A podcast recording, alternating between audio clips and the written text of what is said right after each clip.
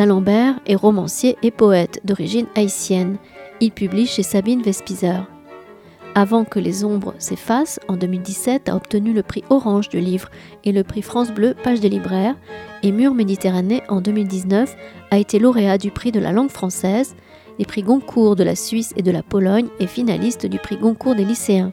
Vendredi 5 novembre 2021, Louis-Philippe d'Alembert présentait à la librairie Ombre Blanche son nouveau roman, Milwaukee Blues.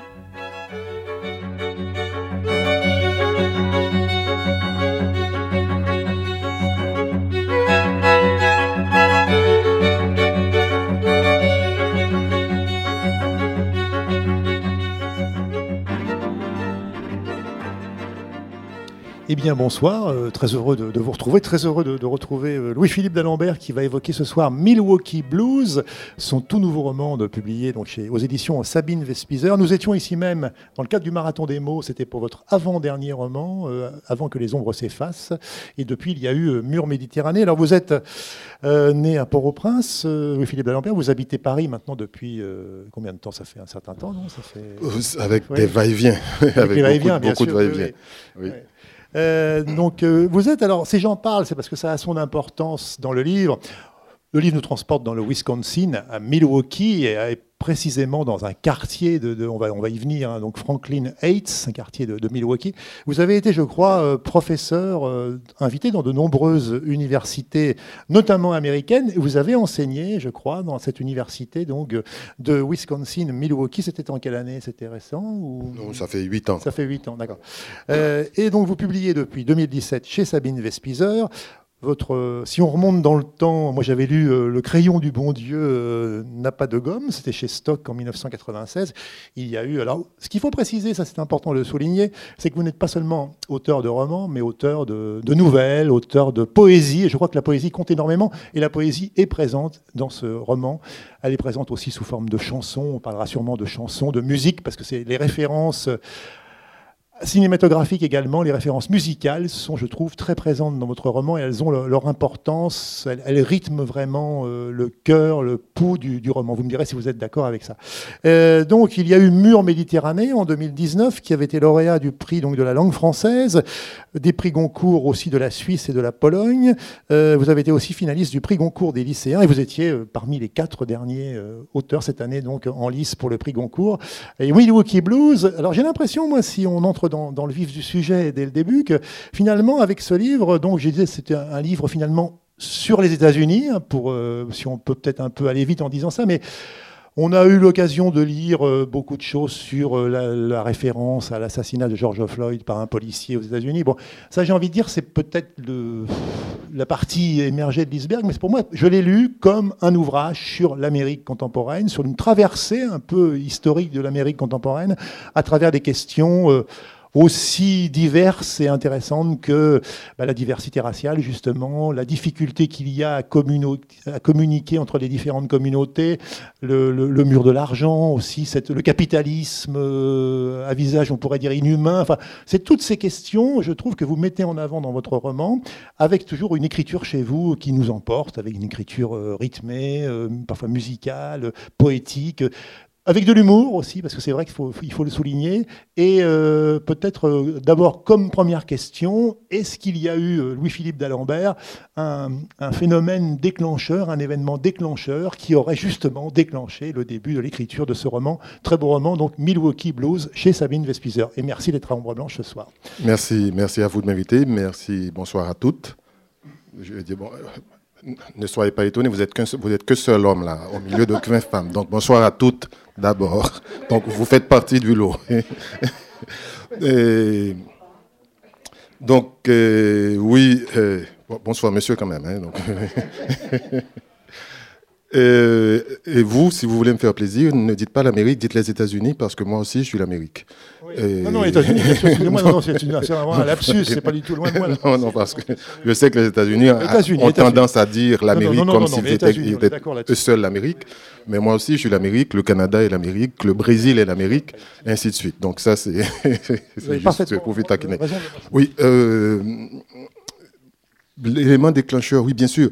mais vous avez raison sur, sur, sur, euh, une chose, à mon avis, qui est essentielle, c'est c'est moins un roman sur, sur les tensions et raciales qu'il peut y avoir aux États-Unis qu'une fresque vraiment sur ce pays-là. C'est-à-dire c'est un pays qui m'habite euh, moi depuis mon enfance pratiquement. Je suis comme des, des, milliers, des dizaines ou des centaines de milliers d'Haïtiens. On a tous de la famille, des amis et la plupart de mes amis de lycée sont, aux États-Unis. Donc, vous l'avez dit, moi-même, j'ai enseigné à l'université Wisconsin-Milwaukee, j'ai enseigné à Scripps College euh, en Californie.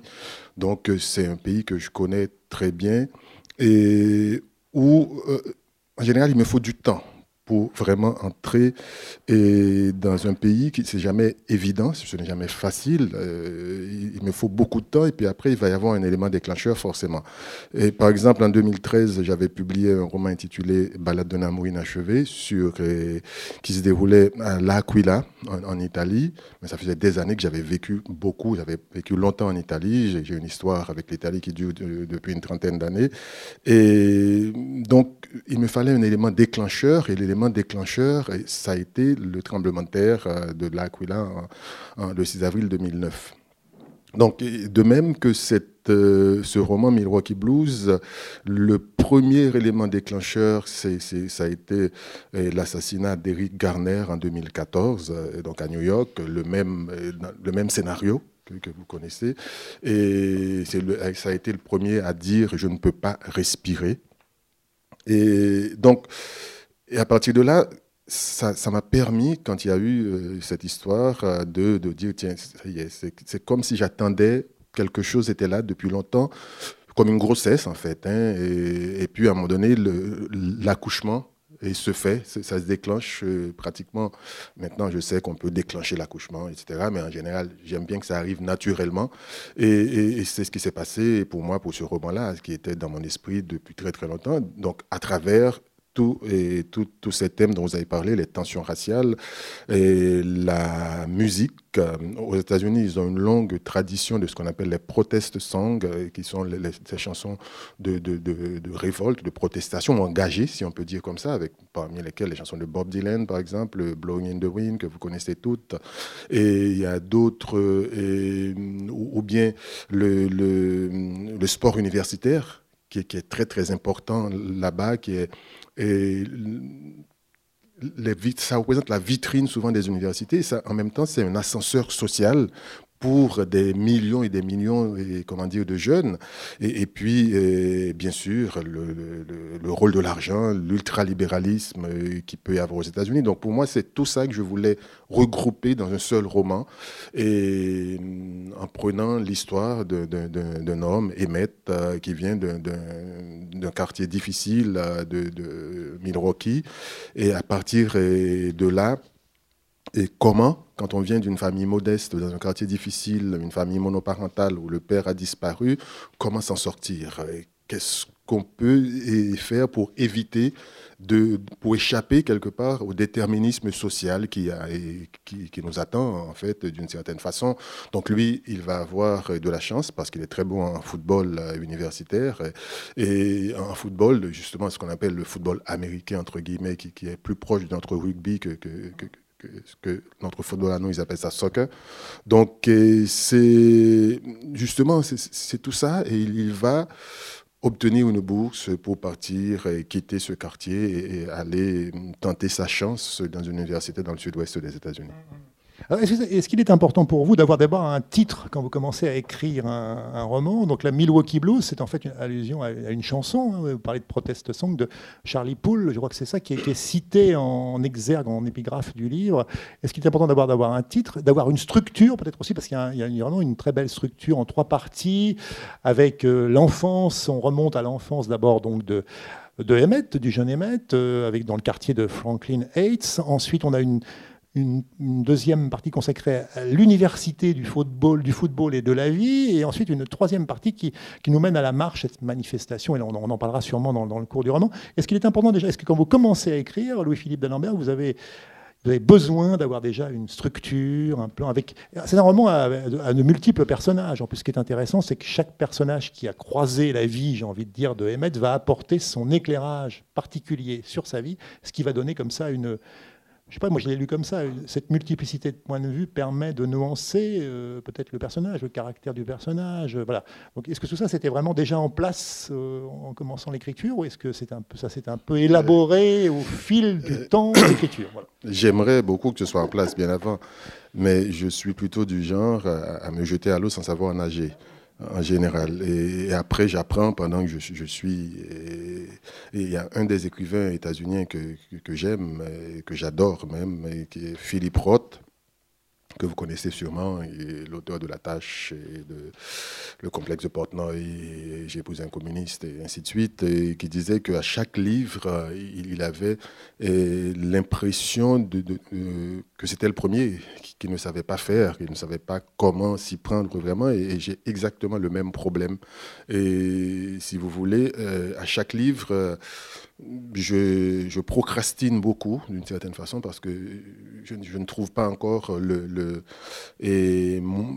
l'angle, j'ai envie de dire. Par où je vais commencer, c'est au début, il m'arrivait d'avoir un titre, euh, mais de moins en moins. Et, je connais des auteurs aussi qui ont parfois des titres qui restent à vie et n'arrivent jamais à écrire ce roman. Et l'un des auteurs préférés, de mes auteurs préférés haïtiens, René de Pestre, qui a eu le, le, le Renaudot en 1988, il y a un très beau titre, je lui ai demandé si je pouvais le lui piquer parce qu'il n'a toujours pas écrit le roman. Ça fait au moins 40 ans qu'il a un titre qui s'appelle Les aveugles font l'amour à midi. Et je trouve ce titre splendide, mais lui, il n'a jamais réussi à écrire vraiment ce roman. Mais le titre-là, comme c'était dans les romans à paraître, à chaque fois, je ne pouvais, pas le lui piquer, en fait. Et donc, ça, serait considéré comme du plagiat, parce que si c'était juste une conversation comme ça, je lui aurais piqué sans problème. Donc, il n'aurait pas eu de preuve pour dire que, voilà. Mais, mais, mais, là, c'était annoncé à chaque fois. Donc, euh, voilà, je n'ai pas de, de comment dire ça, de mode euh, et quelque chose que j'aurais vraiment définitivement. Euh, non, à chaque fois, je commence. Et, là, pour ce roman-ci, euh, une fois que j'ai commencé, je me suis dit, par où justement? Et là, vous avez souligné quelque chose de, très important, la multiplicité des points de vue. C'est-à-dire comment éviter, avec un sujet comme ça, de tomber dans le manichéisme, en fait, d'avoir un seul point de vue qui, serait une espèce de point de vue de Dieu, et sur une question qui est très complexe très sensible, hein, en fait. Et à partir de là, on sait que le personnage, dès le départ, bon, ça je peux le dire pour, pour celles qui n'ont pas lu le, roman, on sait que le, comment dire, le personnage est, mort déjà. Donc il y a l'épicier pakistanais qui a composé le fameux 911, le 911, qui est le numéro d'appel d'urgence aux États-Unis. Donc, il est rongé de remords parce qu'il a vu ce qui s'est passé. Donc, à partir de là, vous l'avez bien, bien analysé. il, va y avoir trois parties. Euh, donc, une partie qui raconte l'enfance de ce personnage, une autre partie sa jeunesse, et puis la dernière partie, la marche. Donc, chaque personnage intervient pour raconter et émettre. Et à partir du moment où ils interviennent, euh, ils parlent d'émettre, bien sûr, mais ils parlent d'eux-mêmes et il parle des États-Unis. C'est-à-dire que c'est comme une construction en puzzle qui se, qui se met et bout à bout au, fur et à mesure. Et, puis, comment dire le titre Le titre, c'est plus une, malgré le blues, Milwaukee Blues, qui est le, titre d'une chanson de Charlie Poole, et qui est une espèce de ballade folk comme ça, du début du XXe siècle, 1930 ou 32, si j'ai bonne mémoire. Et, là, justement, cette histoire, je savais que ça se déroulait à Milwaukee, ça allait, j'aurais pu, ça aurait pu se passer dans deux euh, ou trois autres villes que je connais bien aux États-Unis, mais je trouvais que cette ville du Midwest, c'était peut-être le meilleur cadre pour accueillir une histoire et une, histoire de ce genre. Donc, euh, j'ai eu ce, titre de, de, Charlie Poole qui est venu un peu tard j'ai hésité entre deux titres, euh, qui était un titre euh, que moi j'aimais bien. Et j'en ai parlé à, mon éditrice euh, qui a fait un petit sondage autour des gens qui travaillent dans la maison d'édition. Malheureusement, ce sont des jeunes, donc ils n'ont pas beaucoup de goût. Et ils, ont choisi le, le, le, Milwaukee Blues, ils ont préféré, alors que moi j'avais un titre que je trouvais très beau, Le jour viendra et ce sera demain. Mais bon, ils ont dit non, Milwaukee Blues. Machin. Bon, D'accord, allez. Oui, donc j'évoquais justement la, musique, vous, venez de l'évoquer, les chansons, la musique. C'est vrai que vous, faites, vous mettez des références à la fin, références aussi cinématographiques. La poésie, parce que vous écrivez aussi de la poésie, Louis-Philippe d'Alembert, et c'est vrai qu'il y a, je trouve, dans ce, dans ce texte, et peut-être une question quel rôle joue la poésie dans ce texte, quel rôle joue la musique.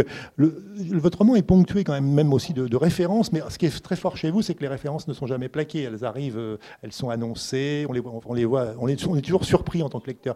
Donc voilà, qu'est-ce qui, pour vous, importe dans le fait d'insérer dans, dans, un roman voilà, euh, cette dimension musicale, ces références musicales, ces références cinématographiques et ces références poétiques? Oui, euh, j'aime beaucoup cette question parce que euh, pour moi, un roman, c'est un ensemble. Justement, tout à l'heure, je parlais de puzzle. Ce n'est pas juste une histoire à raconter. Bien sûr, c'est une structure, vous en avez parlé. C'est aussi euh, des personnages, une psychologie de ces, personnages-là, mais c'est aussi tout un, ensemble, en fait. C'est comme un plat j'ai envie de comparer ça à un plat. Donc, bien sûr, on, a pris son temps, on a préparé le repas, mais le décor compte beaucoup, en fait. La manière de présenter, il faut que ça soit alléchant. Et, pour moi, tout ce qui est musique autour participe, en, fait, de ce texte-là et de la construction du roman. Et ce n'est pas gratuit. Et en même temps, je disais tout à l'heure, c'était plus une fresque sur les États-Unis autant les tensions raciales participent, j'ai envie de dire, de, de, de, de la structure, presque de l'ADN de ce pays, mais autant la musique aussi participe de l'ADN de ce pays. Donc tout à l'heure, on a parlé des, des, ballades folk, mais on a les blues, le gospel, le jazz, c'est, ça participe vraiment de l'identité des États-Unis.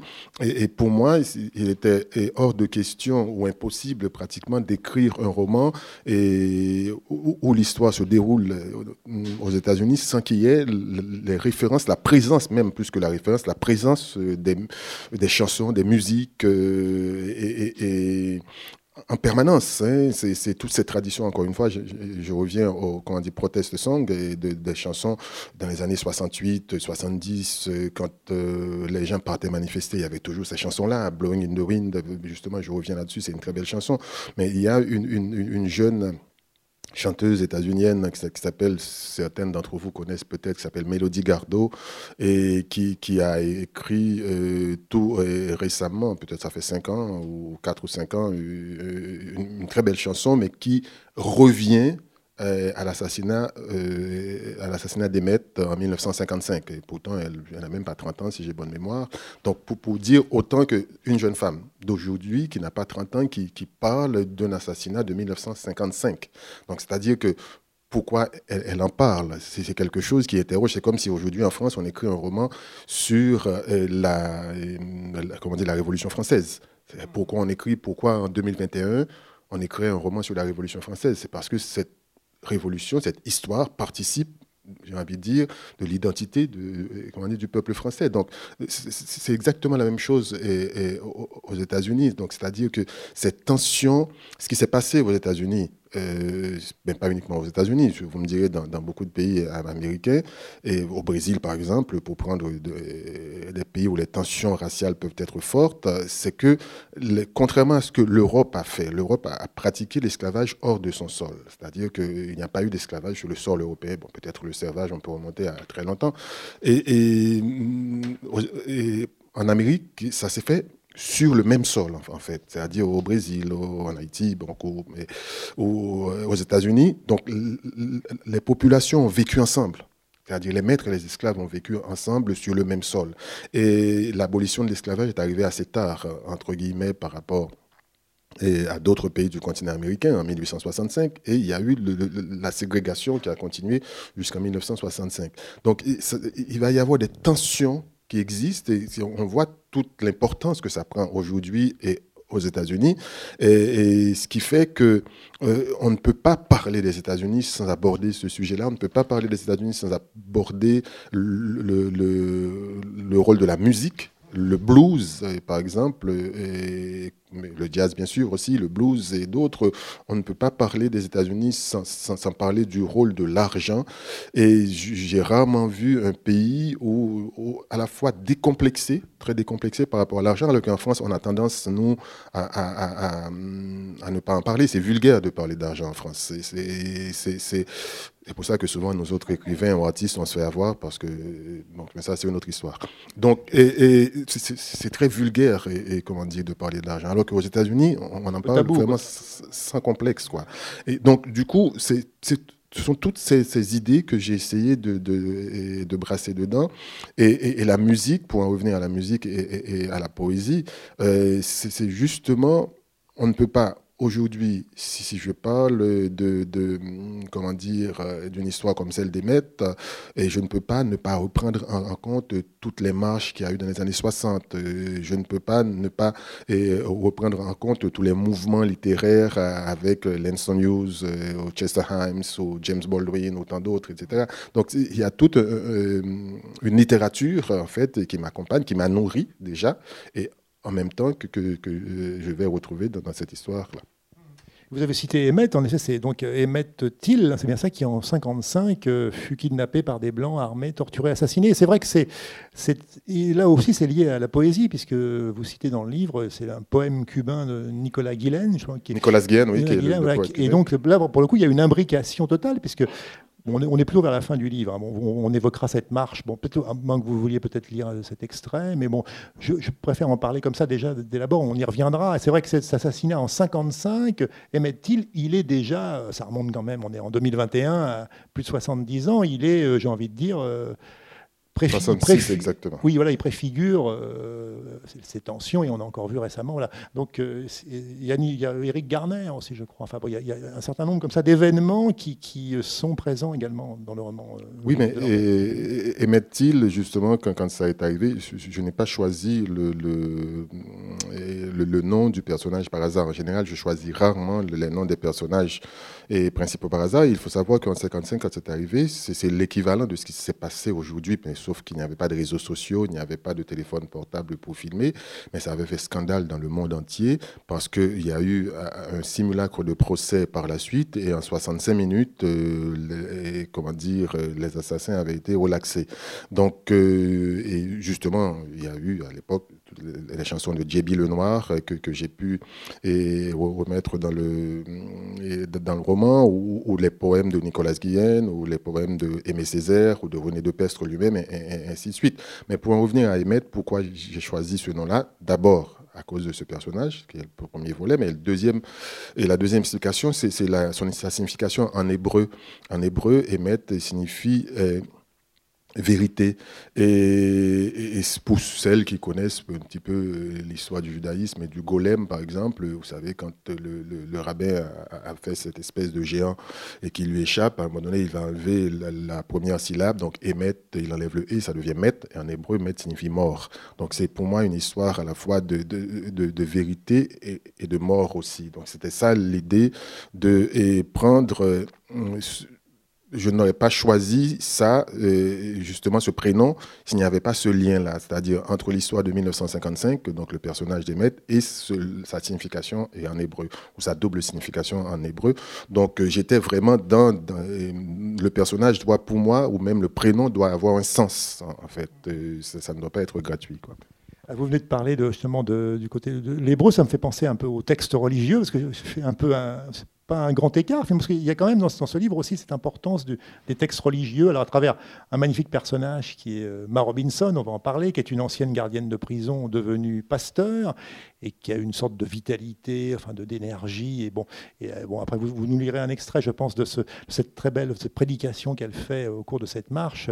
Euh, comment est-elle née ce, personnage de Ma Robinson et cette dimension spirituelle, finalement, comme si l'humanité ne était lié à la spiritualité ne pouvait, être, euh, ne pouvait exister qu'avec de la spiritualité, avec cette dimension spirituelle. Oui, il n'existe pas, à ma connaissance, hein, de communauté humaine sans spiritualité, en fait. C'est-à-dire que, bien sûr, on peut remplacer cette spiritualité par autre chose. Hein. c'est pour, euh, on peut remplacer ça par la lutte, par le combat en lui-même, qui, est peut-être euh, mon cas, et on, peut le remplacer par autre chose ou par d'autres, euh, pour d'autres par, l'argent ou que, sais-je. mais il n'existe pas de, communauté humaine vraiment sans spiritualité, parce qu'à un moment donné, on se demande justement, nous qui sommes ici aujourd'hui, on est en 2021, où le combat par exemple, écologique prend de plus en plus d'importance euh, un petit peu partout dans le monde. Euh, on se demande, nous tous et nous toutes, euh, pourquoi on lutte en fait. C'est-à-dire, on n'a pas choisi de naître, aucun d'entre nous ici n'a choisi de naître, on est né comme ça parce que des personnes ont voulu et, ont voulu de nous, mais à un moment donné, nous, il y a une question qui se pose, c'est la question de la transmission en fait. C'est-à-dire que qu'est-ce qu'on va laisser à ceux et celles qui viennent derrière nous? En fait, euh, est-ce qu'on va leur laisser cette planète euh, dans un pire état que, celui dans lequel on l'a reçu, ou bien est-ce qu'on va essayer de l'améliorer? Donc, c'est des questions qu'on se pose et qui, pour certaines personnes, se, se résolvent une, certaine forme de spiritualité. Et Ma Robinson, par exemple, justement ce personnage-là, qui est l'ancienne gardienne de prison, qui, a essayé de, de, se battre, de lutter, de faire comprendre aux filles, elle était dans une prison pour filles, qu'il faut arrêter de se diviser sur, sur, sur la base d'une identité factice que les dominants de ce monde ont, fait, ont mis en place justement pour pouvoir continuer à dominer et à régner. Et c'est surtout ça, et, comment dire, l'idée. Et elle, elle dit qu'elle n'était pas dupe. Et à la fin, elle, devient, comment dire, pasteur. Et pour essayer de sortir un certain nombre de gamins des rues, pour, elle, n'a pas peur dans le quartier d'affronter les petits caïds parce qu'elle a été gardienne de prison. Elle sait comment leur parler, comment y aller. Mais en même temps, de temps en temps, elle oublie elle oublie qu'elle est pasteur. Il y a, il y a l'ancienne gardienne de prison qui reprend possession d'elle. Et puis là, elle, sort des mots qui ne sont pas forcément dans la Bible. Mais bon, c'est ce personnage un, peu, j'ai envie de dire haut en couleur comme ça, qui, qui, qui, va mener, comment dire, la marche. Sauf que elle est de sa génération, elle a plus de 75 ans, et elle a sa petite église, euh, mais ça ne suffit pas pour faire bouger et, hum, comment dire, le monde. Aujourd'hui, on ne manifeste plus de la même façon qu'il y a 70 ans. Il ne suffit pas du bouche à oreille, il ne suffit pas de placarder des affiches que personne ne voit parce que tout le monde marche tête baissée comme des zombies et avec leur téléphone. Donc, et, là, il y a le, relais d'une nouvelle génération qui, est à travers euh, cette jeune haïtienne qui vient de Chicago et qui vient étudier euh, à, Milwaukee et donc euh, qui, qui, elle, est très, très branchée réseaux sociaux, et son petit ami, un, juif rasta, vegan, mais qui lui aussi est, très très bon en réseaux sociaux. Et les deux, quelque part, vont prendre le relais à travers toutes les applications que vous connaissez, TikTok, Messenger, et WhatsApp, et ainsi de suite. Donc, pour pouvoir, c'est ce qui va permettre justement à cette marche de prendre cher d'une certaine façon, parce qu'elle toute seule, elle n'aurait pas pu, et comment dire, vraiment le faire. Donc il y a comme un passage de témoin entre sa génération et cette génération des 25, 25 28 ans. Quoi, Elle sait très bien s'entourer, en, résumé. Elle sait bien s'entourer, mais il, faut, il faut quand même être et accepter un certain nombre de, de, de choses parce qu'elle est très directive. Elle, elle, elle, elle n'aime pas elle, aime tout maîtriser, elle aime bien avoir tout sous la main. Donc, sauf que ces réseaux sociaux, elle n'arrive pas, elle est obligée malgré elle de faire un peu confiance. Et, mais elle veut toujours, et, Marie-Hélène et surtout Dan, euh, Dan, c'est malgré son âge, c'est un vieux ruffian il, sait bien, il connaît tous les discours de Martin Luther King par cœur, etc. C'est militant parce que ses grands-parents, c'était des juifs qui ont fui, comment dire, le nazisme euh, et, qui sont arrivés à, à, Milwaukee. Donc, entre-temps, ses parents, ses vrais parents, eux, sont devenus des espèces de, gens très bourgeois, enfermés dans une forme de conservatisme. Mais heureusement que lui, il a connu ses grands-parents, donc il a envie de, de, de, tout le côté militant. Ce que je voulais dire aussi avec ça, c'est tout le côté militant qu'on a pu avoir aux États-Unis au moment des luttes pour les droits civiques. Il y avait eu beaucoup de juifs qui ont participé à ces luttes-là dans le, ce qu'on appelle le NCAP, le NCAP, qui est le, mouvement pour, pour, la lutte pour les droits civiques. Donc, et dans le roman, il y a ses grands-parents de Dan qui avaient participé à, ces combats-là, justement, pour les, comment dire, les droits civiques des Noirs dans les années 60. Donc, il reprend un petit peu le, flambeau et il connaît toutes les, tous les discours que ses, grands-parents lui, racontaient quand il était petit. Et de temps en temps, quand il veut séduire Ma Robinson, il sait ce qu'il faut dire et comment, comment dire la prendre parce qu'elle n'est pas commode, la Ma Robinson. Donc lui, il sait bien comment euh, faire pour que elle puisse un petit peu, euh, comment dire, euh, laisser passer certaines choses qu'au départ elle ne voulait pas. Par exemple, elle ne veut pas entendre parler de, musique reggae, alors que Dan, il est végétarien et rasta, donc il, est fou des, des musiques, comment dire, de Bob Marley. Donc, et là, de temps en temps, Dan doit faire le grand écart, essayer de trouver euh, un lien entre telle musique de Bob Marley, tel discours de Martin Luther King ou de Malcolm X, etc., pour lui faire comprendre que c'est le même combat, etc. Mais il doit vraiment ramer avant de convaincre euh, Mark Robinson. J'ai lu aussi euh, votre roman un peu pas tout le temps, mais un peu comme aussi une, euh, un côté engagé, une critique de la société euh, contemporaine, en l'occurrence états-unienne, puisqu'on est aux États-Unis, euh, un peu du spectacle, je ne sais pas comment la qualifier, la société, les apparences, la superficialité, le côté très médiatique. Enfin, il y, a quand même ça aussi dans, le livre.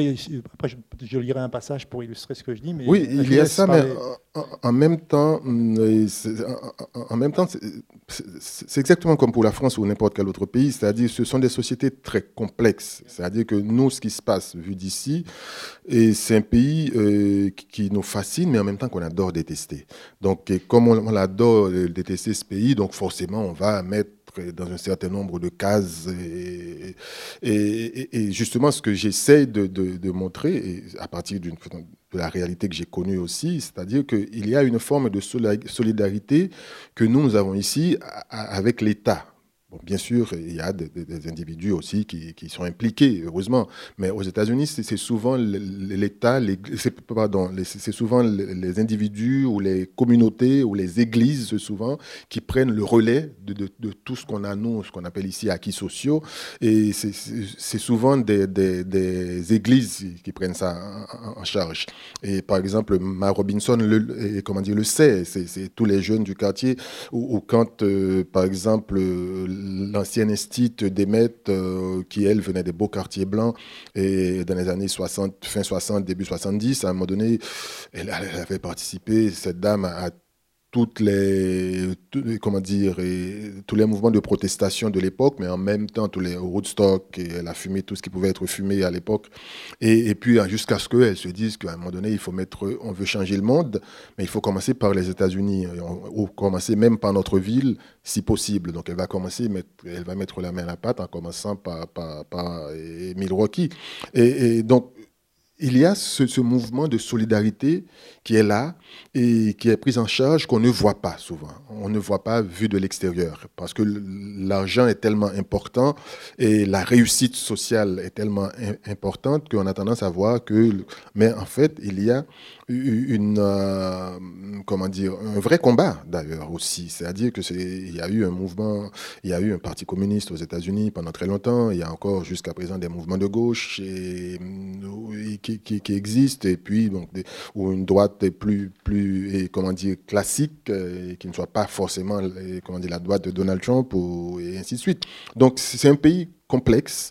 C'est que, que j'ai essayé à travers cette histoire de donner à, voir vraiment. quoi. C'est un pays aussi qui il y a des choses qui, qui ont été faites. Qui, ça, il, y a eu, il y a eu une évolution. C'est quand même un pays qui a élu un président, euh, enfin métis. nous, on est, métis, oui, tout à fait d'accord. Tout à fait d'accord. Nous, c'est pas arrivé encore. Euh, Mais non, justement, c'est et, c'est là tout, tout, tout, le, comment dire, le problème. C'est-à-dire que on a tendance à avoir comme les tensions sur place sont, sont évidentes, mais en même temps, ça fait peut-être bouger les lignes plus vite qu'ailleurs. C'est-à-dire que, et bien sûr, nous, et c'est ce que l'institutrice d'Emet, quand elle voit s'afficher l'écran, et sur, sur, l'écran de télévision, le visage de, de, son ancien élève, qu'elle reconnaît, et, comment dire, malgré les 25 ans ou, ou les 30 ans euh, qu'on dit qu'elle ne l'avait pas vu, et elle se dit, mais ça ne changera donc jamais. Donc, en fait, à l'échelle d'une vie, on voudrait que, les choses changent très très vite. Quoi. Et quand on arrive à partir à un certain âge, on se dit oui, mais voilà, ça ne bouge pas assez.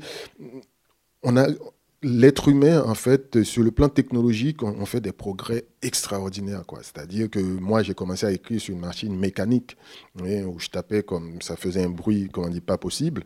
Après, j'ai eu une petite euh, comment machine à écrire électronique avait quatre pages de mémoire. Donc, une fois que j'avais mes quatre pages, il fallait imprimer, m'empresser d'imprimer pour pouvoir passer à autre chose. Et, et, puis après, il y a eu les, ordinateurs que vous connaissez avec des disques durs énormes qu'on mettait là à côté qui faisaient un bruit, et, comme on dit, pas possible, avec des disquettes un peu souples. Après, on a eu les disquettes plus rigides, on a eu les CD-ROM, les clés USB. Maintenant, c'est dans les nuages qu'il faut mettre ces, ces, comment dire, ces informations. Ce que je ne fais pas, moi, je me méfie encore. Et, et donc, c'est en, 25-30 ans, il y a eu euh, euh, une avancée énorme. Mais au niveau des mentalités, c'est beaucoup plus lent. C'est beaucoup plus lent. on ne change pas les choses comme ça du jour au lendemain. Mais en même temps, il, y a, comment dire, des avancées, il, y a des progrès.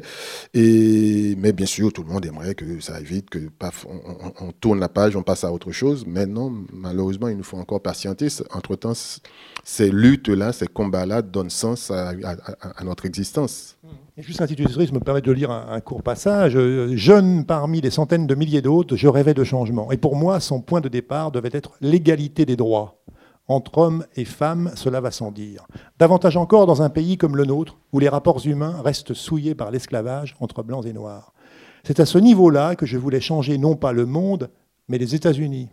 Aux côtés de dizaines de milliers d'autres, je chantais à tue-tête Sweet Black Angels des Rolling Stones ou Angela John Lennon et Yoko Ono dans des manifestations en faveur de la libération de l'icône Angela Davis. Sa beauté foudroyante toucha au cœur plus d'un homme de ma génération. Ses traits parfaits, sous la coupe afro, incarnaient à leurs yeux le visage absolu de la Révolution. Je sortais du quartier blanc bien propre d'East Side à Milwaukee, l'une des métropoles les plus ségrégées des États-Unis. Pour celles et ceux de ma condition sociale, Franklin Heights, un ghetto situé au nord de la ville, se trouvait sur une autre planète. En un mot, bien plus loin que la Floride, voire Cancun au Mexique, où ils passaient leurs vacances. On était au milieu des années 70 lorsque, muni d'un bachelor en lettres de l'université privée jésuite Marquette, obtenu à l'âge où d'autres étaient déjà parents et installés dans la vie active, je fus recrutée en tant qu'institutrice à l'école publique de Franklin Heights. C'était ma manière de mettre la main à la pâte. Après de longues années passées à traîner du côté de mes rêves théoriques de changement de la société, dans des vapeurs de discussion jusqu'à pas d'heure, de fumée de toutes sortes, d'alcool et de corps mêlés. Mon entourage proche cria au gâchis. Les parents de mes amis, qui avaient toujours vu en moi de la mauvaise graine d'influence pour leur progéniture, parlèrent de maladie mentale. Cela ne les étonnait guère, arguait-il. Les substances illicites dont je faisais usage m'avaient grillé les neurones. De la vie de ces bourgeois bien pensants, sauf sur la question de couleur, j'étais une camée excentrique, alors que j'avais à peine fumé quelques joints de Marie-Jeanne ici et là, comme beaucoup de jeunes de cette génération. Sans doute M'étais-je aventuré une nuit entraîné par l'ambiance vers une consommation plus préjudiciable, mais j'eus le réflexe salutaire d'arrêter net l'expérience. De leur côté, si mes parents n'allèrent pas jusqu'à me renier, la guerre froide s'invita dans notre relation. Elle ne prit fin qu'à la naissance de leur premier petit-fils, conçu avec un bon blanc, bien sous tout rapport, alors que j'avais dépassé largement la trentaine et avais plus ou moins tracé une croix sur la maternité. Je m'arrête là, mais vous voyez qu'il y a aussi dans votre roman, le Philippe Delamère, cette dimension euh, traversée d'historique, on en a parlé, sociale, économique. il y a un autre passage où, par exemple, vous, évoquez euh, la désindustrialisation, la crise économique qui a touché ces quartiers, justement notamment Franklin Heights. Il y a cette dimension chez vous, mais qui n'est euh, voilà, qui n'est jamais euh, forcément mise au premier plan, mais qui, je veux dire, qui éclaire, qui éclaire le lecteur. On apprend énormément de choses aussi. Voilà, j'imagine que pour vous c'est important aussi cette dimension. Oui, oui, c'est très très important, mais en même temps, euh, je ne me prends pas pour qui je ne suis pas en fait. C'est-à-dire que je ne suis pas historien, je ne suis pas sociologue, mais j'aime bien que dans, un roman, il y ait une, forme de background comme ça, et si vous voulez, social ou sociétal même parfois, et qui explique un petit peu euh, le contexte en fait, mais sans oublier le plus important pour moi, un roman. Un roman, ça reste un roman, ça doit raconter une histoire. C'est-à-dire que j'ai passé l'âge où je, m'acharnais à essayer de, lire des romans où, il n'y avait pas d'histoire vraiment, où je comprenais rien du tout. Et, il fallait le faire pour, l'école normale supérieure ou la fac après, et où c'était des romans qui somme. Et pour moi, c'est justement, c'est pour ça tout à l'heure j'ai parlé de Philippe Roth ou d'autres, comment dire, auteurs. Et ce qu'on trouve dans, dans, les romans anglo-saxons ou même dans les romans hispanophones, par exemple, c'est cette volonté de toujours raconter une histoire mais tout en étant, tout en étant, et des romans très, très, hum, comment dire, très bien structurés et très bien écrits surtout. C'est-à-dire que dans, les romans francophones, et quand je dis francophone, j'inclus, comment dire, la France aussi, et on, a tendance parfois à accorder une importance extraordinaire à la langue, mais malheureusement parfois au détriment de la narration. Moi, j'aime bien cumuler j'essaie de, prendre les deux, de, comment dire, j'essaie de faire les deux, de, cette attention, parce que je viens de là, je viens de cette langue-là, de cette tradition à la française, en fait, si vous voulez, de la langue, mais en même temps, il y a cette influence pour moi, et à la fois anglo-saxonne et hispanophone, ou, cette nécessité de, raconter. vous l'avez dit au départ, je suis poète, donc euh, le souci comment dire, d'une langue, d'une belle langue est, là, mais en même temps, j'ai envie, en tant que lecteur, euh, et quand je lis, j'ai envie peut-être de, lire deux fois, en fait. C'est-à-dire que je suis tellement pris, happé par euh, le récit, donc j'ai envie de tourner les pages pour savoir connaître un, peu comment dire la fin. Et puis quand vous voyez mes livres, toutes les pages sont cornées comme ça, etc. Et puis après, je reviens je reviens sur, sur, le texte. Donc, euh, c'est pour moi, il n'y a pas de littérature sans cette, euh, et cet équilibre-là à trouver entre comment dire, la langue d'une part et, la narration de l'autre. Il n'y a pas d'antinomie, en fait, euh, au fond. Justement, à propos de bah, l'histoire, mais il faut laisser au, public la, découvrir, mais bon, c'est vraiment l'histoire d'Emmett, vu par, donc on a dit différents points de vue, donc l'institutrice, alors le personnage, du coach, par exemple, qui est très important, qui, à un moment donné, dit... Euh, parle d'Emmett, il dit Emmett avait un autre handicap de taille à surmonter pour espérer figurer parmi les heureux élus. En plus d'être fâché avec les études purement académiques, il venait d'une famille noire, plus que modeste, monoparentale de surcroît. Je sais de quoi je parle, j'ai connu un parcours similaire. J'aurais pu retracer son itinéraire sans même avoir eu accès à son dossier. Lui n'a pas eu le chance d'avoir un père à la maison. Du jour au lendemain, voilà le petit gars d'un ghetto noir de Milwaukee, élevé dans la foi pentecôtiste par sa mère, catapulté dans un univers de blancs catholiques issus des classes moyennes aisées. Ça se voyait qu'il était largué. Il ne connaissait pas les codes. Il semblait tout le temps sur le qui-vive, à l'image d'un animal lâché en milieu hostile. Bien d'autres à sa place auraient choisi l'agressivité pour se défendre. Dans la vie, comme sur le terrain. La meilleure défense, c'est l'attaque, non? Lui a fait tout l'inverse. Les premiers jours, il se repliait sur lui-même, il ne prenait aucune initiative, il se contentait de répondre à ses coéquipiers quand celui-ci lui adressait la parole. Il essayait de compenser par une extrême gentillesse, trop même, comme si il ne se sentait pas légitime, qu'il s'excusait d'être là, le syndrome de l'imposteur, quoi.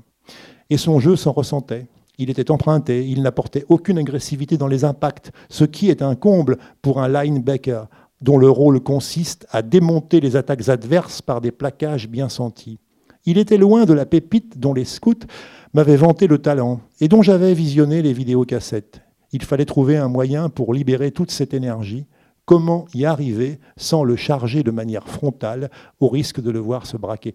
J'ai lu ce passage, il y a beaucoup de, de ce parcours, cette adhésion au football, mais au début, bon, cette difficulté, le fait qu'il n'ait pas les codes et qu'il finalement il connaît ce sentiment d'imposture, problème de la place aussi euh, qu'on occupe dans la société. Il y, a, toute cette dimension-là dans l'histoire. Oui, il est un peu euh, frappé, j'ai envie de dire, du syndrome de, de l'imposture, en fait. C'est-à-dire que quand euh, ça nous est arrivé peut-être à, beaucoup d'entre nous d'être quelque part, je dis je ne suis pas à ma place, c'est comme s'il avait usurpé quelque chose, c'est-à-dire que il, n'avait pas le droit d'être là. Donc il arrive dans cette université-là, il y a un, double, un triple problème même, j'ai envie de dire, qui, se pose. Donc il arrive dans une université à 90%, presque 95% blanc, alors qu'il vient d'un milieu de, comment dire, de noirs aux États-Unis. On sait que on connaît le cloisonnement des communautés, ce qu'on appelle communautés aux États-Unis. Mais au-delà de, ça, il y a plus important et même, j'ai envie de dire, plus grave, en fait. C'est-à-dire qu'il vient d'une famille très modeste. Et là, il arrive dans une université où euh, les gens viennent de classe moyenne très aisée. Donc, euh, il ne connaît pas ces codes-là. Et puis, en plus, université catholique. Et lui, il est protestant. Ça aussi, ça a son importance. Euh, non, parce que le, catholicisme ou les catholiques, en fait, sont beaucoup plus conservateurs aux États-Unis que, ici en, Europe, parce que c'est la, la, religion minoritaire par rapport à tous les courants protestants qu'il peut y avoir aux États-Unis. Donc, c'est-à-dire que c'est beaucoup plus conservateur. Donc, il arrive dans ce milieu-là, il, il ne sait pas comment bouger, comment se déplacer.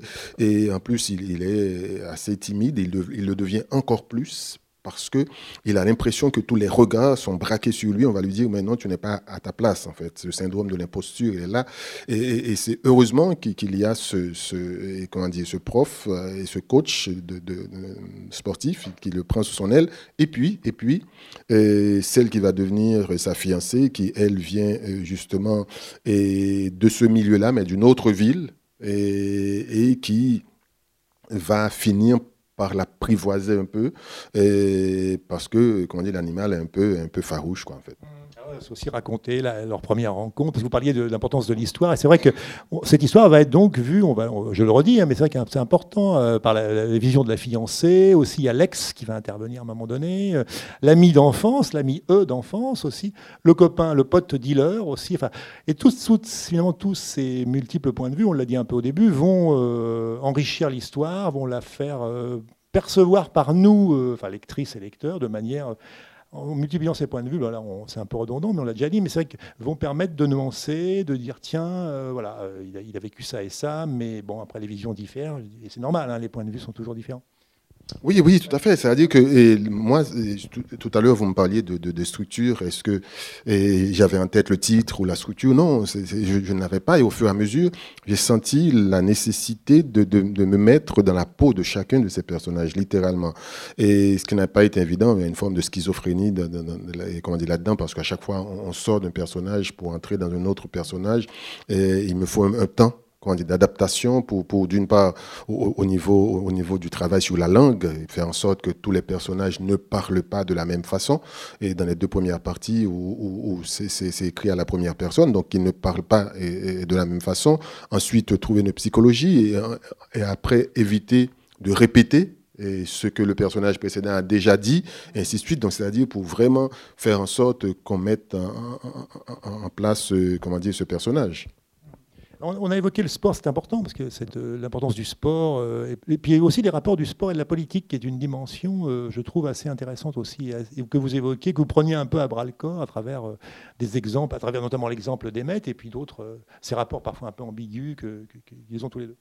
Oui, hein, et surtout que, comme je l'ai dit au début, le sport comme ascenseur social. C'est-à-dire que c'est vraiment quelque chose de, de, significatif, en fait, euh, dans cette société états-unienne, où, le sport peut permettre à un certain nombre de jeunes qui n'ont pas accès, qui n'ont pas comment dire, les moyens d'accéder à l'université, parce que même les universités dites publiques euh, coûtent et, comment dire, de l'argent. Et eux, ceux qui ont la chance, celles et ceux qui ont la chance euh, d'avoir un certain talent, peuvent bénéficier de bourses. mais bien sûr, beaucoup d'appelés, peu d'élus.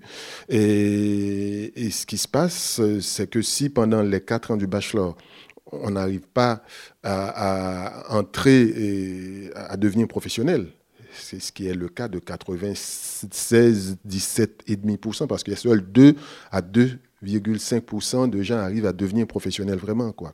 Donc euh, à ce moment-là, il, faut profiter de, euh, cette, euh, comment dire, de ces quatre années pour pouvoir sortir avec un diplôme. Et c'est ce que le, coach de Emmett essaie de lui faire comprendre, c'est-à-dire ne pas mettre tous ses œufs dans le même panier de la réussite sportive, parce que si on échoue, eh bien, on échoue aussi à l'université, et, et c'est fini. Quoi on voit aussi euh, l'importance dans le livre, dans, leur trajectoire respective. Hein. Euh, notamment, c'est le cas par exemple pour euh, sa fiancée, là, qui à un moment donné souhaiterait, il faudrait qu'elle parte. Enfin non, elle, aimerait rester là. En fait, je crois qu'elle aimerait rester à Milwaukee. Les parents lui disent si tu veux entre guillemets faire carrière. Enfin, c'est quand même un peu ça qu'ils lui disent. Son père, je crois, qui lui dit il va falloir que tu partes, que tu quittes Milwaukee pour. Et du coup, ça veut dire séparation d'avec Emmett. Enfin, il y a quand même. alors il y a un personnage que j'aime beaucoup, c'est la maman d'Emmett, enfin, qui, qui finalement l'élève seul et et qui à un moment donné va recevoir l'institutrice, enfin l'institutrice va, aller la voir aussi à son domicile. Il y a ce très beau personnage de, femme et de mère. J'imagine pour vous, il, a l'air de compter beaucoup. Euh, je sais pas, oui, je me trompe, il y a, hein, comment dire, euh, la mère qui est une femme très pieuse. là, on en revient à l'idée euh, qu'on avait développée au début, qui, qui, est celle du rôle de, de, la spiritualité de l'Église, en fait. Et cette mère, c'est une très très bonne amie de Ma Robinson. Hein. elle se connaissait depuis toute jeune il y a une, beaucoup de, complicité entre ces deux femmes. Et, elle, priait déjà, non seulement elle priait naturellement tous les jours, mais encore plus quand son fils a pu accéder à l'université.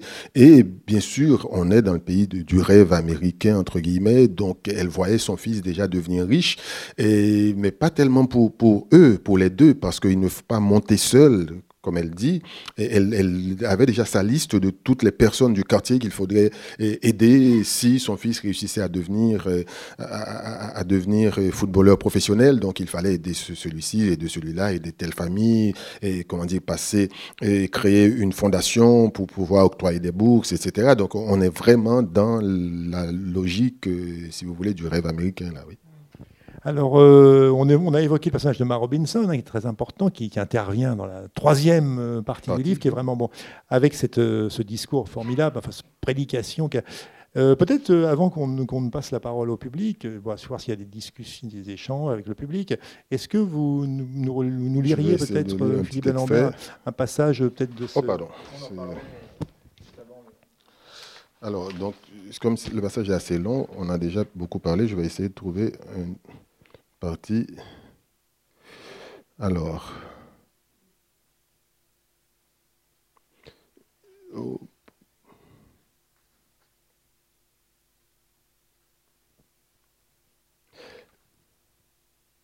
Frères et sœurs bien-aimés, donc là, on, est dans. Au moment des funérailles de Demet, donc c'est Maya Robinson qui va chanter, elle fait une prédication un sermon et là, elle s'est adressée quand elle a été étonnée de voir qu'il y, ait autant de gens différents qui venaient de partout, grâce à Marie-Hélène et à Dan, les deux jeunes, à travers les réseaux sociaux. Et là, elle, avait écrit son sermon mais à la virgule près, et là, elle a commencé à improviser vraiment dans, quelque chose qui était, et, qui, était et, comment dire, spontané, en, en fait. Donc, je vais vous lire peut-être une petite partie, ça va durer peut-être cinq minutes pour que vous puissiez comprendre. Euh, et hum, alors, bien sûr, Fima Robinson, en s'adressant directement aux non-noirs de l'assistance, certains membres de vos familles respectives, vos proches, vous diront ce n'est pas votre combat. Vous n'êtes pas responsable des actes de vos arrière-grands-parents. Vous n'avez mis personne en esclavage. Certains d'entre vous n'étaient même pas nés quand a officiellement pris fin la ségrégation qui traitait une partie de la population de ce pays comme des citoyennes et des citoyens au rabais. Vous n'avez jamais été membre d'aucune association de haine, grande profanatrice de la croix du Christ. Vous n'avez tiré sur aucun adolescent noir désarmé, ni ôté la vie à personne de quelque façon que ce soit. Vous n'êtes responsable de rien du tout, vous êtes blanc comme neige, innocent tel l'agneau qui vient de naître. C'est vrai, de ce côté-là du moins, mais pour les autres péchés, bon, bien sûr, des brebis galeuses s'empresseront de vous accuser de vouloir acheter une bonne conscience à peu de frais. Elles vous diront sans ménagement, vous êtes ici parce que vous vous sentez coupable, vous avez fermé les yeux, vous vous êtes bouché les oreilles toute votre vie. Où étiez-vous quand ils ont tué Michael Brown? Où étiez-vous quand ils sont entrés en pleine nuit dans l'appartement de Breonna Taylor et l'ont criblé de balles sous les yeux de ses compagnons? Où étiez-vous quand ils ont exécuté de sang-froid Armored Arbery? Je pourrais vous en citer une liste longue comme la fin jusqu'au retour en grâce du Christ. Vous allez entendre ces mots durs, qui douteront de votre bonne foi. Vous les avez peut-être déjà entendus, je peux très bien imaginer ce que vous avez ressenti, ce que vous ressentirez dans ces moments-là. Cela fait mal, très mal, de savoir qu'on doute de notre sincérité. C'est justement pour cela que je tiens à vous dire du fond du cœur merci. Merci pour eux, merci pour nous humains. Vous ne nous devez rien, oh non, Lord, vous ne nous devez rien. Vous auriez pu, comme des millions d'autres, détourner les yeux et passer votre chemin, mais vous avez compris mieux, vous avez senti du plus profond de vous-même que nous avons besoin de solidarité pour que ça cesse. Et vous nous avez tendu la main. Vous avez senti que vous ne serez pas bien si vos voisins ne le sont pas que vous ne serez pas en sécurité si vos frères et vos sœurs ne le sont pas, s'ils sont traqués jour et nuit, humiliés, matraqués, exécutés comme des bêtes sauvages au tournant de la rue. Ce faisant, vous admettez qu'il n'y a qu'une seule et unique communauté et elle est humaine. C'est ce que je disais aux filles en prison quand elles s'écharpaient sur la base d'une identité factice inventée par les dominants de ce monde, alors qu'elles étaient derrière les mêmes barreaux dans les mêmes cellules miteuses victimes du même rejet de la société qui les avait oubliées là comme le rebut de l'humanité. Vous avez réagi en tant qu'être humain et cela vous honore. Au nom de cette grande communauté humaine, la seule que j'accepte et que je reconnaisse, je dis merci, peu importe qui vous êtes, d'où vous venez, merci.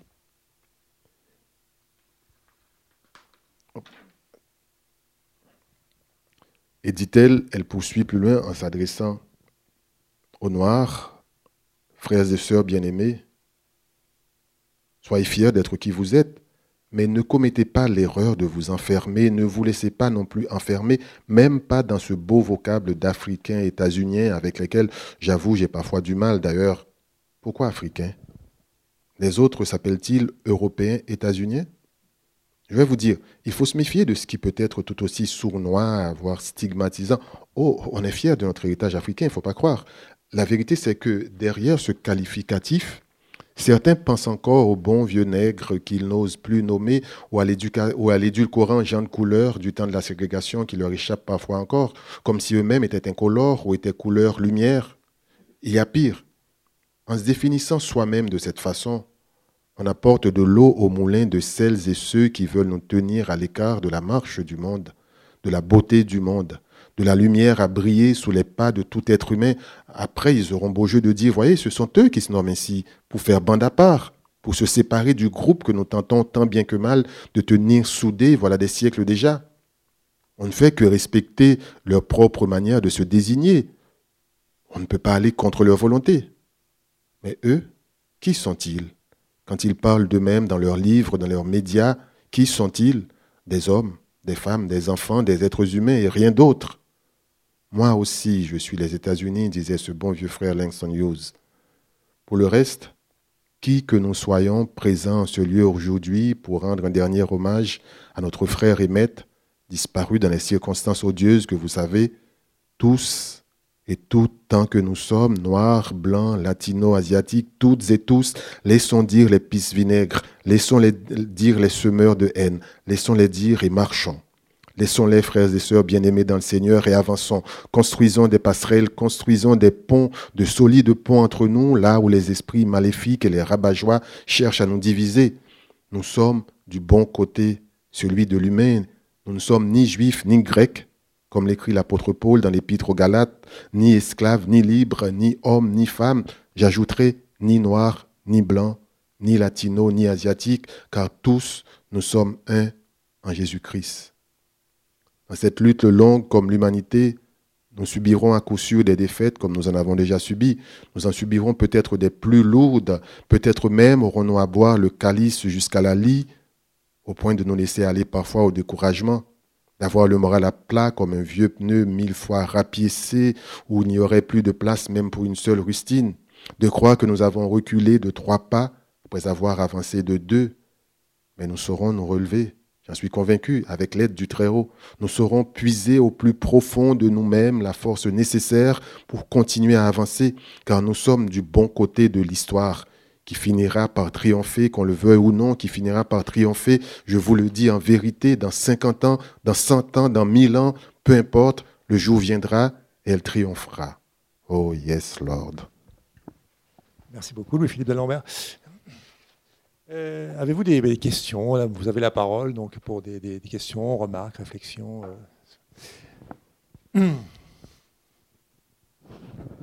Oui. Ah, attendez, je vous passe le micro parce que maintenant, maintenant j'ai le droit de passer le micro. Je, veux bien vous féliciter parce que c'est un excellent livre. Euh, J'imagine euh, cette semaine votre, votre déception, euh, je la partage. J'étais assez embêté hein, pour, pour juger les, les, deux. Mais voilà, je, vous félicite. C'est un livre que j'ai trouvé très bien parce que vous emparez d'un sujet qui est, qui est universel, qui nous a tous touchés. C'est un livre états-unien, mais j'ai trouvé une qualité importante, c'est qu'il est écrit par un Français ou un francophone, donc il n'est pas traduit. Et donc ça fait une, proximité euh, très intéressante, j'ai trouvé. Après, j'ai adoré les, chacun qui amène son témoignage à cette. C'est très bien fait. C'est comme vous le dites, ils ont des personnages, des, des personnages différents, des psychologies différentes. Il n'y euh, a, rien à redire. Vous, y êtes, euh, vous êtes très bien arrivé. Et comme vous êtes parti, vous avez déjà un titre pour un futur livre je vous propose euh, euh, de garder ce titre et de, se revoir dans cinq ans avec, euh, quand vous aurez mal accès à un événement qui est important cette semaine et qui est un peu le pendant de votre livre, c'est qu'il y a un capitaine de police noir qui vient d'être élu maire de New York et j'aimerais que vous nous racontiez d'où il vient, euh, euh, s'il était chez les catholiques, s'il était bon au foot ou au basket. Euh, j'adorerais que vous vous empariez de ce, de ce personnage avec votre titre. Vous y arriverez. Bravo. En tout cas, merci pour votre intervention. Mais pour en revenir peut-être à ce que vous avez dit par rapport à à ce maire euh, des États-Unis. Moi, j'ai un tout petit problème avec euh, ces gens-là. Parce qu'en fait, euh, d'abord, je raconte des histoires, je cherche des histoires où il y a matière à récit. Donc c'est ça qui, importe pour moi. il y a, quand on dit matière à récit, mais quand ils deviennent politiques, je me méfie. Et c'est par réflexe, tout simplement. Et c'est pour cela que les gens ont fait tout un fromage avec euh, l'élection de Barack Obama. Par exemple, moi, dès le départ, je me suis méfié parce que je me suis dit, tiens, c'est le président des États-Unis, moi je suis haïtien, donc par principe, il faut se méfier. Et qu'il soit noir, blanc, métis ou, ou, et l'histoire, comment dire, les huit ans passés aux États-Unis m'ont donné raison justement de me méfier par rapport à tout ça. Et donc, euh, ce que justement je cherche, c'est d'une part, comment dire, matière à récit, et, et d'autre part, je n'oublie jamais d'où est-ce que j'écris en fait. Quand je dis que d'où est-ce que j'écris, c'est-à-dire de, quelle histoire humaine et de quelle, euh, j'ai envie de dire aussi, prise de position et hum, presque, j'ai presque envie de dire politique ou idéologique, euh, même si je, fais en sorte que hum, l'idéologique ne prenne pas le poids le dessus, justement, je ne prenne pas le dessus dans un récit que, que, je raconte. Mais, mais c'est vrai que, et, par principe, euh, politiquement, dès qu'un un, politique états-unien dit quelque chose, j'ai toutes les antennes, les antennes en alerte. Je me suis dit, où est-ce qu'il y a le. Et, où, trouver l'entourloupe, quoi. Donc, c'est un réflexe, hein, c'est presque de survie. Et c'est quand on est dans une jungle, quand on est une, une, je sais pas, une gazelle, dès qu'on entend le moins de bruit, on se dit c'est peut-être un tigre un lion ou je sais pas. Donc on a les antennes en, alerte. Donc j'ai ce rapport-là avec les États-Unis qui n'est pas commode et, que je n'oublie, je n'oublie jamais parce que j'ai l'impression que si je baisse la garde, je me ferai avoir encore plus, quoi.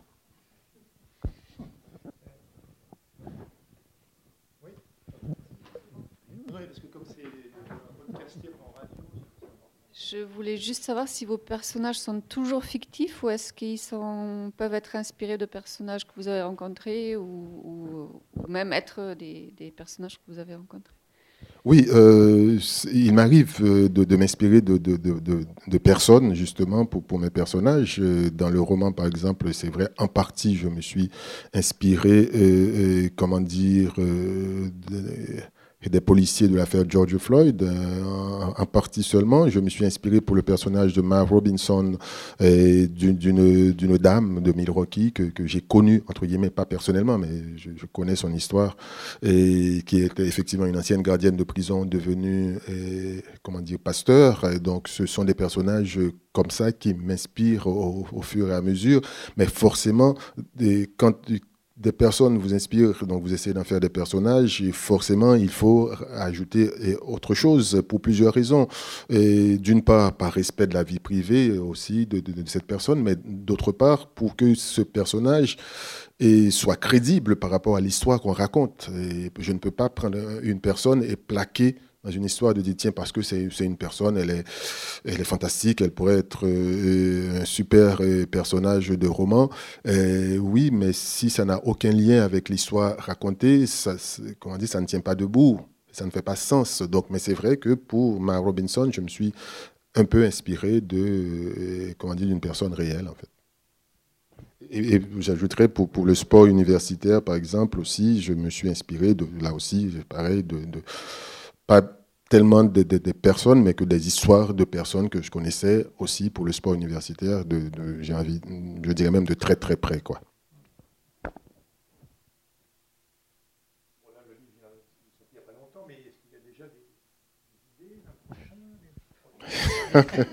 Ça, c'est la question. je, vais, penser à, l'idée de Monsieur non, c'est l'exemple, c'est parce qu'encore une fois que les femmes sont majoritaires ici.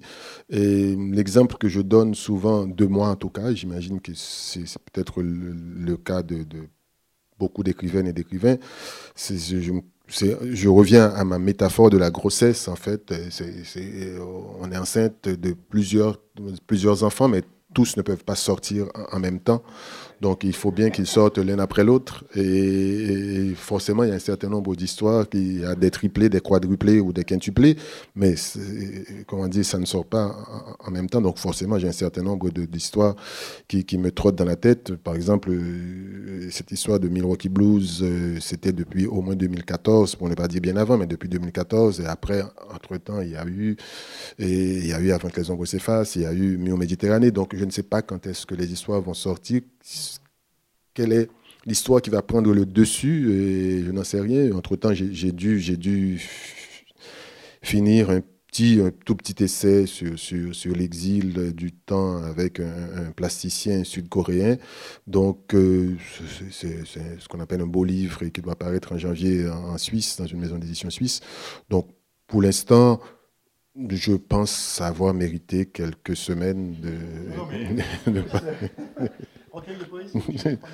oui, il y a toujours de la poésie, mais bon, c'était sorti l'année dernière déjà, donc là aussi, c'est. Il veut vraiment pas que je prenne de vacances, hein D'accord. Mais aux États-Unis, oui, ça, ça c'est autre chose. Donc là, euh, vous m'entraînez dans un débat politique. C'est c'est quelque chose qui, qui, est euh, structurel, en fait. C'est ce que j'ai essayé de dire entre les lignes tout à l'heure. C'est-à-dire, c'est structurel. Il y a deux volets dans la question, dans la réponse plutôt que dans la question.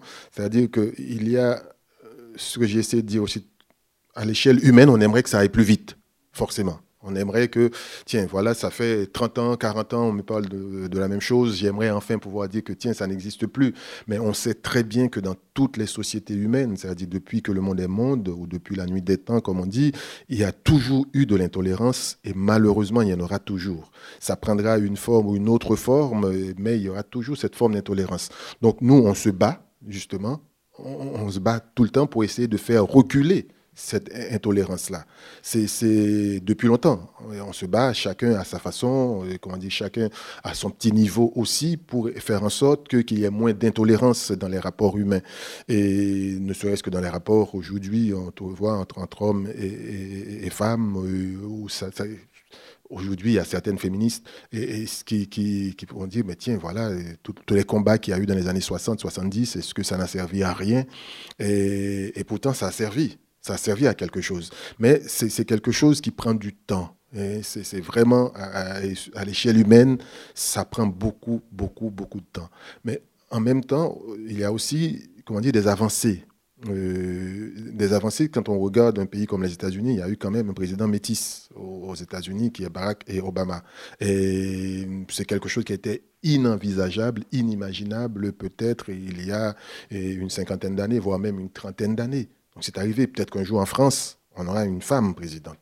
Et c'est l'année prochaine, là, j'ai peut-être des doutes, mais bon, mais bon, on aimerait bien.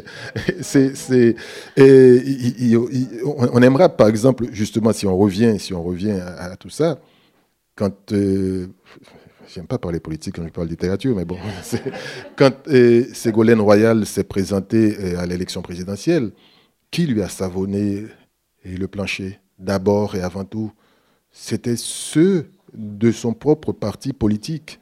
En fait, avant même que, après, ça avait permis à M. Sarkozy d'être euh, élégant, d'être galant, parce que les autres avaient fait le sale boulot et à, sa place.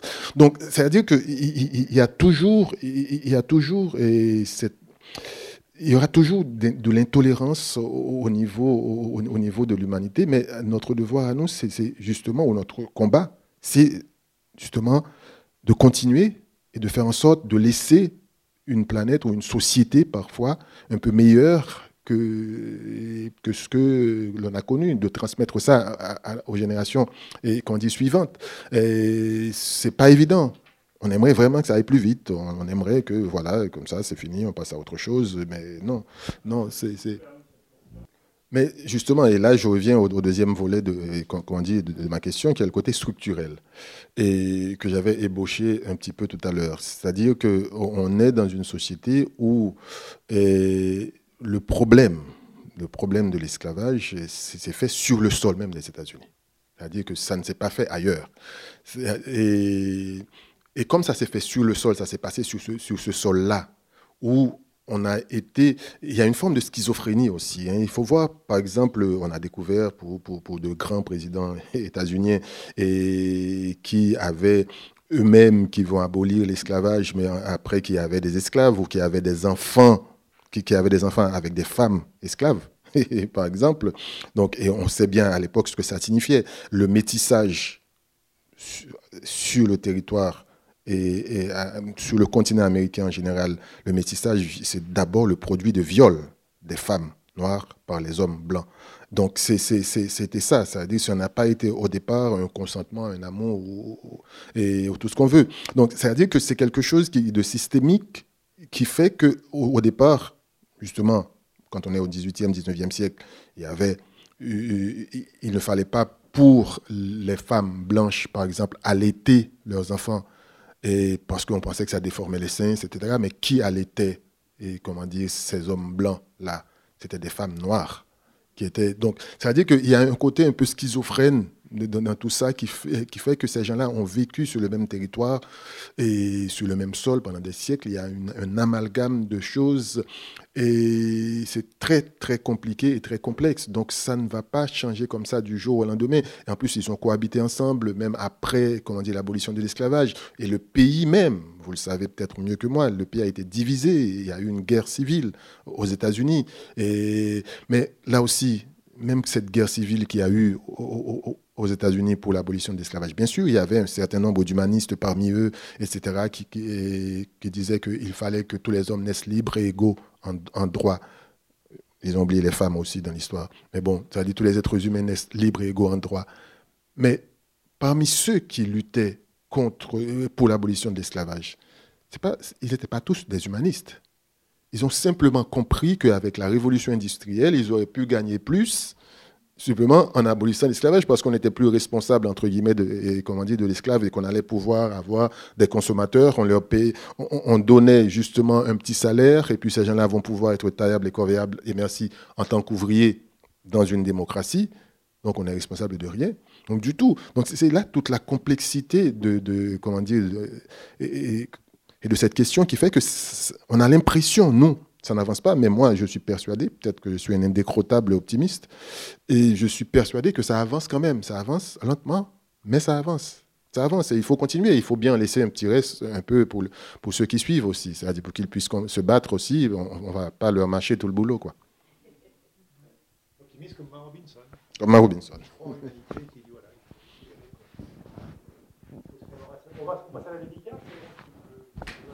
Eh bien, merci. Vous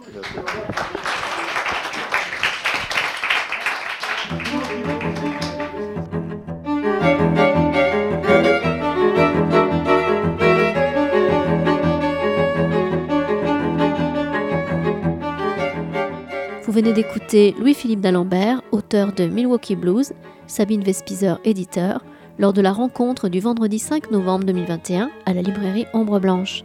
Réalisation et mise en onde Radio Radio.